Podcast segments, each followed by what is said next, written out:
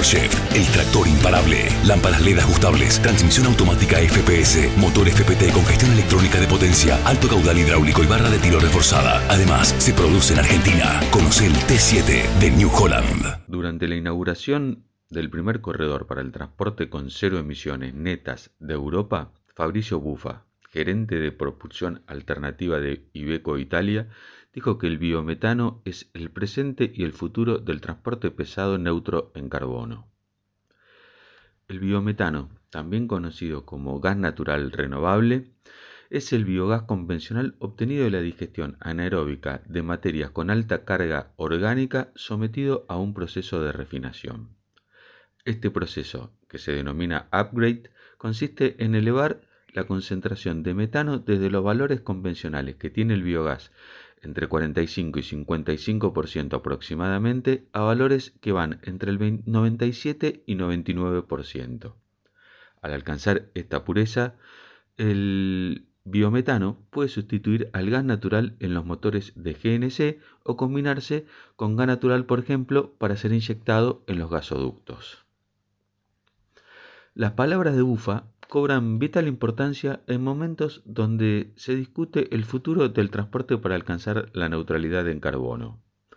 A mediados de julio, la Comisión Europea estableció el fin de los autos a gasolina, diésel o híbridos para el año 2035, donde se permitirá exclusivamente la venta de automóviles eléctricos, ya sea enchufables o a hidrógeno. La polémica medida deja por fuera a los biocombustibles líquidos que han contribuido en más del 90% en la reducción de emisiones en el transporte europeo durante la última década.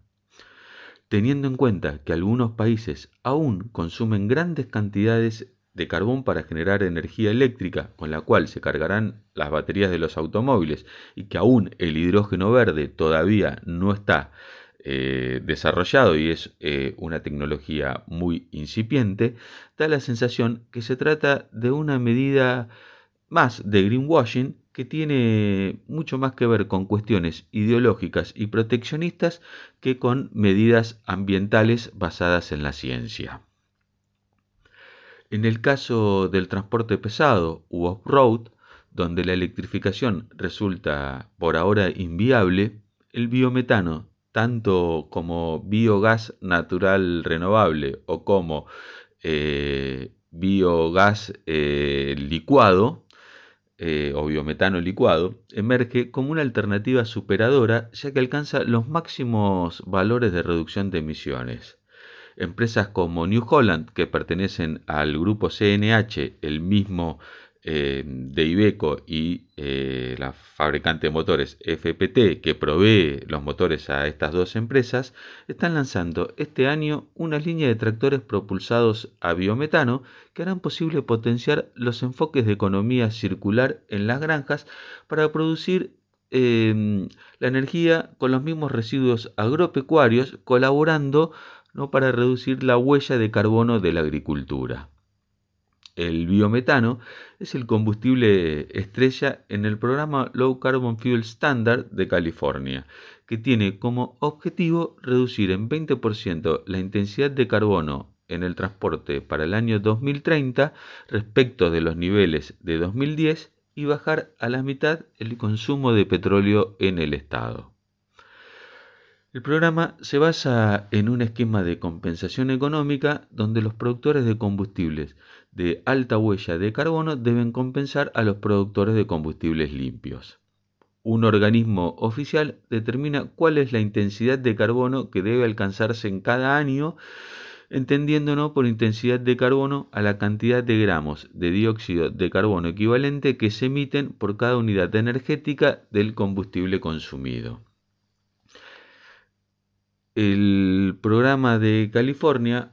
otorga al combustible diésel y a la gasolina valores en torno a los 100 gramos de dióxido de carbono equivalente por galón, mientras que el GNS fósil se ubica en 85 gramos por galón. En comparación, el biometano obtenido de tambos, por ejemplo, ha logrado valores de hasta menos 350 gramos por galón. Esto quiere decir que el combustible es no solo es carbono positivo, algo que se explica eh,